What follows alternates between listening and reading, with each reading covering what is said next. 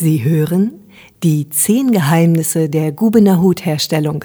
Ein Zeitzeugenbericht aus den Jahren 1945 bis 2000. Verfasst und gesprochen von Joachim Hempel, Diplomingenieur der Hut- und Filzindustrie.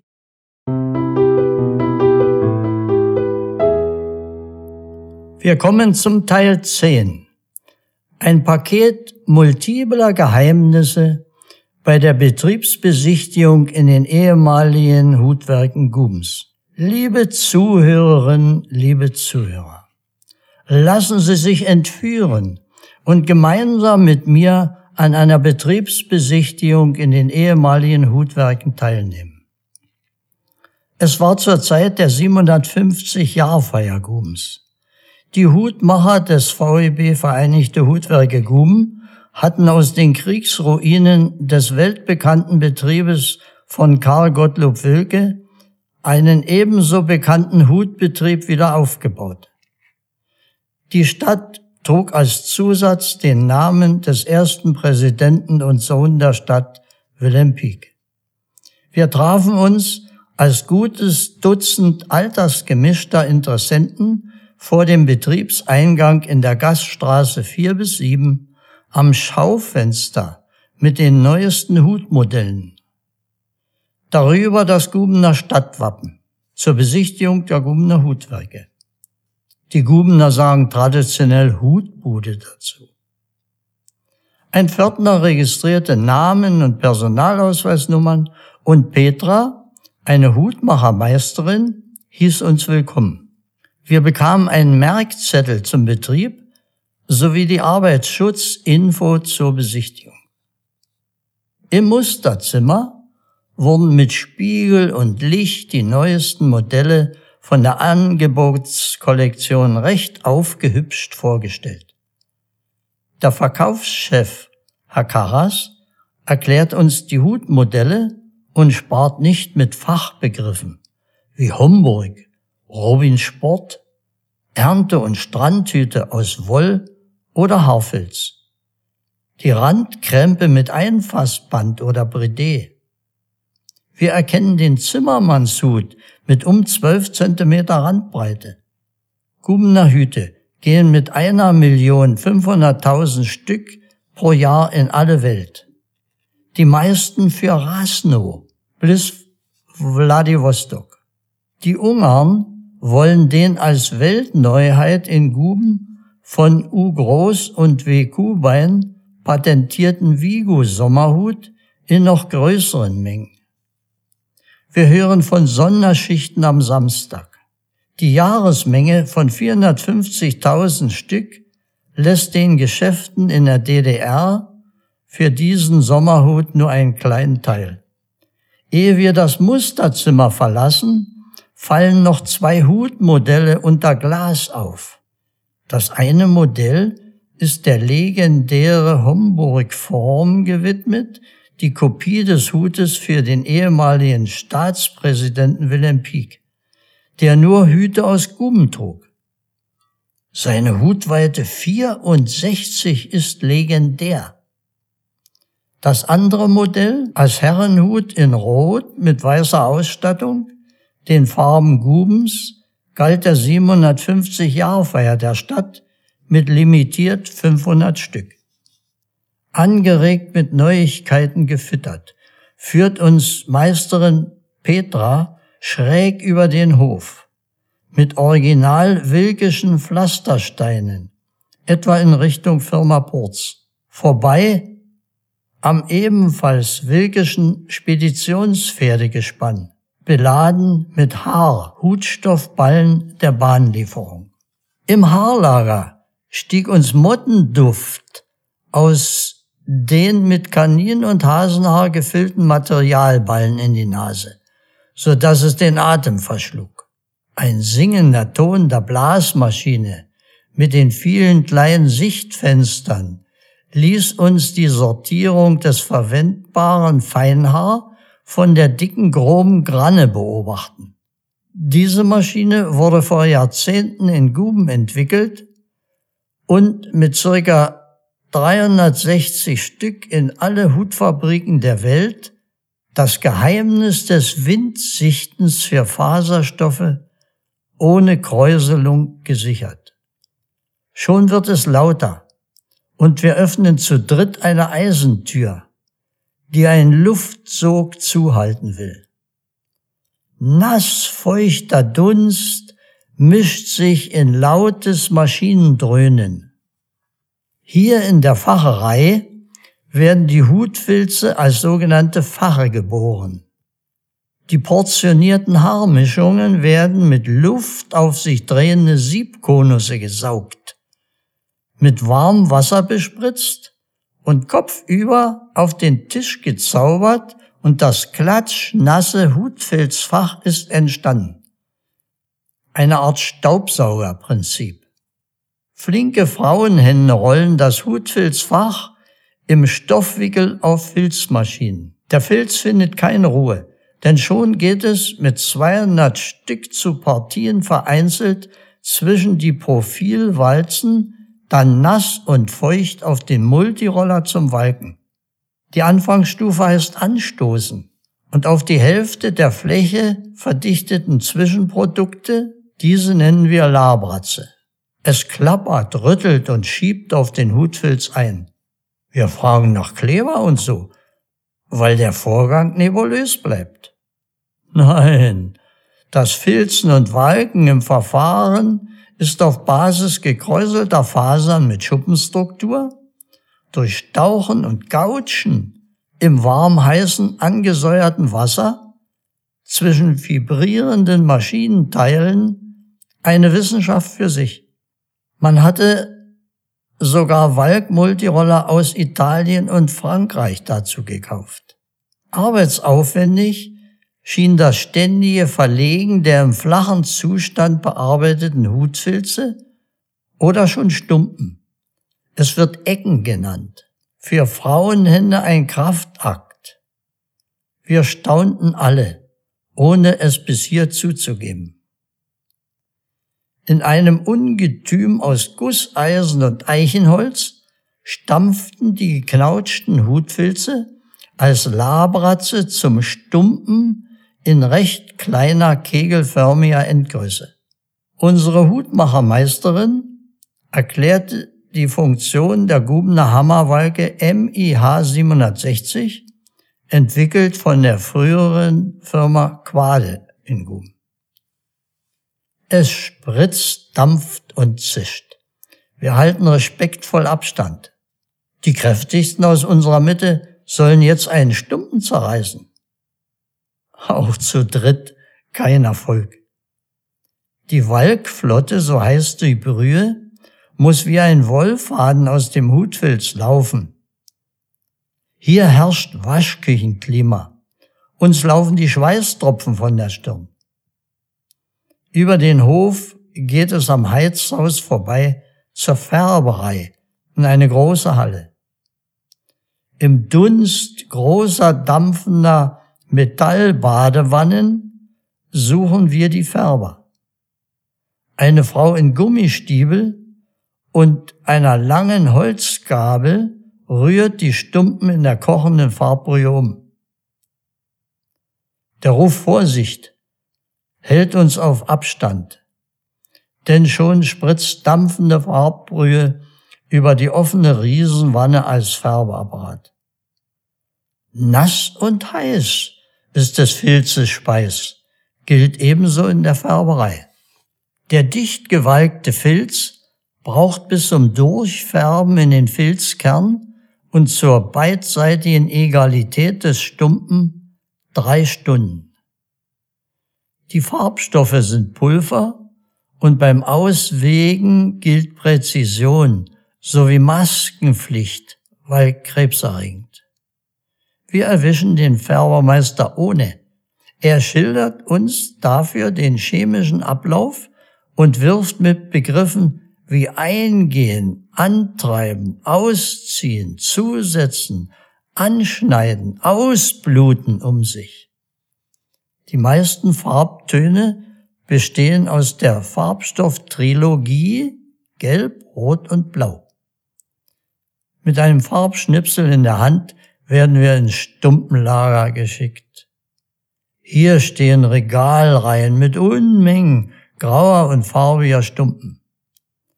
Die erste Stufe der Hutfilzfertigung ist vollendet. Jetzt begleiten uns die Kundenaufträge, meist in 100 Stück Einheiten mit Modellnummern und Weitenschlüssel zum Ausstoßen der Polkappe und dem Randstrecken der Krempe. Alles stumpen Dehnvorgänge in nass und heiß. Aus dem Hutfilz soll jetzt der Filzhut entstehen. Vor einem der Hauptarbeitsstufen, dem Ziehprozess, wird gesteift. Das zum Schellack veredelte Produkt der Lackschildlaus wird in den Hutfilz eingetaucht und eingesprüht. Es ist besonders formstabilisierend und sichert eine gute Wetterfestigkeit des geformten, gezogenen Hutes. Der Rohlack kommt aus dem indischen Raum und wird in Europa für die Hutmacher speziell aufbereitet. Sogar gebleicht. Sie hören richtig, der Läuselack wird gebleicht. Eigentlich käme in der Fertigungsreihenfolge die Oberflächenveredelung der Hüte an die Reihe, aber wir stehen schon in der Zieherreihe. An der Wand standen bis vor kurzem die Dekatierkessel, mit denen das Patentgeheimnis der Firma Wilke und der Technologie des wetterfesten Wollfilzhutes praktiziert wurde. Die in der jeweiligen Weite gezogenen Hüte wurden auf Regalwagen, etwa mit 50 Stückeinheiten, im verriegelten Kessel unter strengen Sicherheitsvorkehrungen mit Dampf nachbehandelt und getrocknet. Der Ziehereimeister erzählt was von Alpha- und Beta-Struktur der Keratinfaser. Jetzt werden die Hutmacher noch wissenschaftlich. Ein Handzieher schafft bis 200 Stück Hüte pro Schicht. Auf zehn Plätzen der Pedalziehmaschine sind es schon 300 Stück. Mit vier Hochleistungsformziehmaschinen bedient eine Arbeitskraft fast 500 bis 600 Stück Flachränder gezogener Hüte pro Schicht. Feuchte Hutstumpen werden vor dem Ziehen in einer Dampfglocke erhitzt und mit bloßen Händen in Windeseile auf die Form gezogen. Ein Eigenversuch unseres mutigsten Besichtigers endet mit Stöhnen. Das ist ja glühend heiß, fast unmenschlich. Der Hutzieher zeigt uns seine Hand mit dicker Hornhaut am Handballen. Hutzieher verdienen gut. Vorbei an Aluminiumformen geht es in die Rauerei und Zurichte. Eine Unmenge verschiedener von Hand zu bedienender Maschinen umgibt uns. Schleifen, Rauen, Listrieren, Scheren, Fetten, Ausglänzen, Rippeln, Pudern und Entstauben werden uns vorgeführt. Die Hälfte der Arbeitsgänge habe ich schon wieder vergessen. Dabei werden Stumpen und Hüte bearbeitet. Beeindruckend ist die Geschwindigkeit für das Umdrehen der Hutwilze auf die andere Warenseite. Also das Äußere nach innen oder umgekehrt. Etwa eine Sekunde beim Hutmacher. Wir brauchen bis zehn Sekunden. Auf ein Klingelzeichen schweigen plötzlich die Maschinen. Zweimal täglich ist Pausengymnastik für fünf Minuten wegen Dauerzwangshaltung an der Arbeitsstelle. Heute sogar mit Liederprobe. Mein Hut, der hat drei Ecken. Die Brigade ist nächste Woche beim sogenannten Ökolei in der Rolle des Favoriten. Die Oberflächenveredelung zaubert auf dem unscheinbaren Hutfilz verschiedene Oberflächenqualitäten, wie Pfirsich, Wildleder, Velour oder Melusine. Manche Schleifmittel sind als Körnung kaum zu spüren. Aber das Geheimnisvollste ist wohl die Verwendung von echter Haifischhaut zum Rauen der Velouroberfläche. Ein kleines Probestück des Westimportes gibt uns die Meisterin als Souvenir. Das Böllern des entstaubenden Riemchenklopfers entlässt uns in die Zurichte.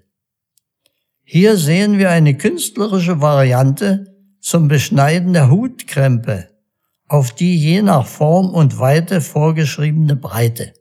Der ungekürte Weltmeister dieser Disziplin, Herr Pohl, zieht den Hutrand in einer vom Ziehen oder Pressen gebildeten Knickkante durch eine in die Höhe gehaltene Schere, wobei der Hut in der Luft zu schweben scheint. Über 1400 Stück pro Schicht waren seine Leistung. Das Fernsehen war auch schon da. Um die Hutpressen, die mit Wasserdruck arbeiten, stehen in Regalen erneut eine Unmenge Aluhutformen. Die für Zimmermänner sind bis acht Kilo schwer. Einmalig in der Welt ist die in Karl-Marx-Stadt für die Gubner entwickelte Viertakt-Hutpresse. Der Stoffschutz über Handgelenk und Unterarm der Hutpresser schützt vor unbedachter Berührung der teils über 100 Grad Celsius heißen Pressform. Temperatur, Druck und Presszeit werden mit dem Ziehprozess der Hüte so verbessert, dass die Wetterbeständigkeit der Form dem Wilkischen Patent entsprach. Ein Übergang in der zweiten Etage und wir stehen in der Garnitur. Hier arbeiten Frauen mit Nadel, Faden und Spezialnähmaschinen. Eine Taktstraße mit 50 Arbeitsplätzen ist installiert. Randeinfass, Schweißband und geprägtes Hutfutter geben den Hüten den letzten modischen Schliff. Die große Mustertafel vor dem Furniturenlager deutet auf eine Unmenge an Ausstattungsvarianten hin. Sogar den eigenen Namensstempel gibt es für Devisenkunden aus dem nicht-sozialistischen Wirtschaftsgebiet. Da kommt der volkseigene Hut mit englischer Ursprungsangabe daher. Wir dürfen uns einen hübschen Knopf aus der Restekiste als Andenken aussuchen. Im Versand werden die Hüte verpackt. Der Sozialistische Staatenverbund bot Absatz und Arbeitsbeschaffung auch für die Gubener Hutmacher. Den Erlös hätte man sich besser gewünscht. Aber für 2,50 Mark konnten wir ein Souvenirhütchen erwerben. Mit einem großen Dankeschön für die erlebnisreiche Betriebsbesichtigung verabschieden wir uns wieder von der Hutmachermeisterin am Werktor Gaststraße 4 bis 7. Bitte noch ein Nachspann. Anno 2021. Die volkseigenen Vereinigten Hutwerke Guben mit dem Hutmaschinenbau waren zu Zeiten der DDR einige Jahre zum Hutkombinat aufgestiegen. Um 1985 hatten es die Arbeiter und Ingenieure der Gumner Hutindustrie mit Wissenschaft und Technik des eigenen Hutmaschinenbaus in vielen Positionen zur Weltspitze gebracht. Damals war's. Stolz präsentiert sich der Gedenkhut im Kreisverkehr der Gaststraße und das Stadt- und Industriemuseum bietet die Infos zum Gubener Hut. Ein großes Dankeschön an dieser Stelle an das Ministerium für Wissenschaft, Forschung und Kultur für die Förderung dieses Projektes unter dem Thema Die zehn Geheimnisse der Gubener Hutherstellung. Möge es dazu beitragen, die Geschichte des traditionsreichen Unternehmens in Guben zu bewahren und viele Menschen neugierig darauf zu machen. Herzlichen Dank auch an Sie, liebe Zuhörerinnen und Zuhörer. Ich würde mich auf ein Wiedersehen mit Ihnen im Gubener Stadt- und Industriemuseum sehr freuen. Ihnen alles Gute. Ihr Joachim Hempel.